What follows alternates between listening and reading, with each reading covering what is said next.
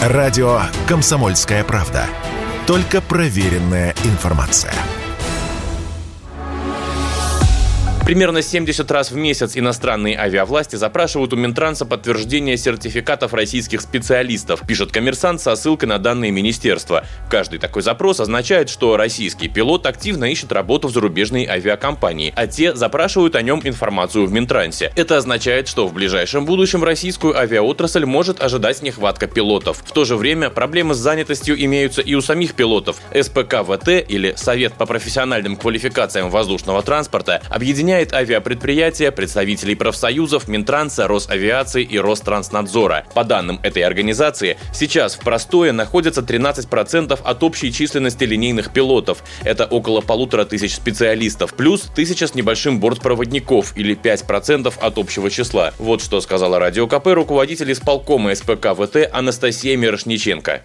Мы регулярно сейчас мониторим, а, каких категорий персонала, в каком количестве, в каком количестве находятся в, под риском увольнения. Под риском увольнения это сокращенное рабочее время, а, это простое, то есть ту численность, которую мы получили порядка 13% от линейных пилотов, это как раз а, те, кто находится под риском увольнения, то есть это не только простое, но и сокращенное рабочее время. На сегодняшний день порядка 13%, возможно, цифра уже начинает начинает меняться, а, порядка 13% от общей численности а, линейных пилотов плюс-минус, и а по бортпроводникам почему получилось чуть меньше? Потому что у нас были заявлены те пилоты, которые занимались обслуживанием грузовых перевозок, и те компании, которые занимались обслуживанием грузовых перевозок. Поэтому там бортпроводников не было.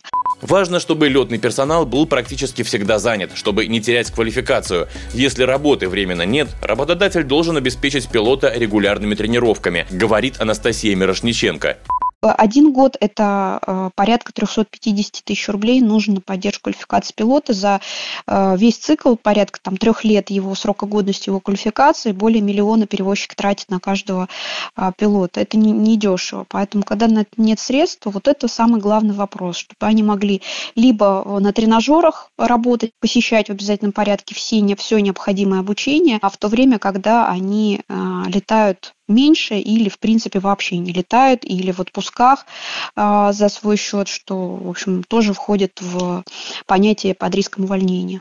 Другая проблема – снижение уровня дохода авиаперсонала, который традиционно был высоким, особенно для летного состава. До пандемии он мог составлять 300-500 тысяч рублей в месяц, в зависимости от налета. Сейчас, когда рейсов стало значительно меньше, снизились и выплаты, примерно в два раза, пишет коммерсант. Тем временем, работать далеко российские пилоты сейчас не улетят, считают представители профсоюзов и отраслевых сообществ, так как рынок труда для летчиков из России сейчас ограничен лишь дружественными странами. Это прежде всего страны Евразес и Турция. Василий Кондрашов, Радио КП. Если тебя спросят, что слушаешь, ответь уверенно. Радио «Комсомольская правда».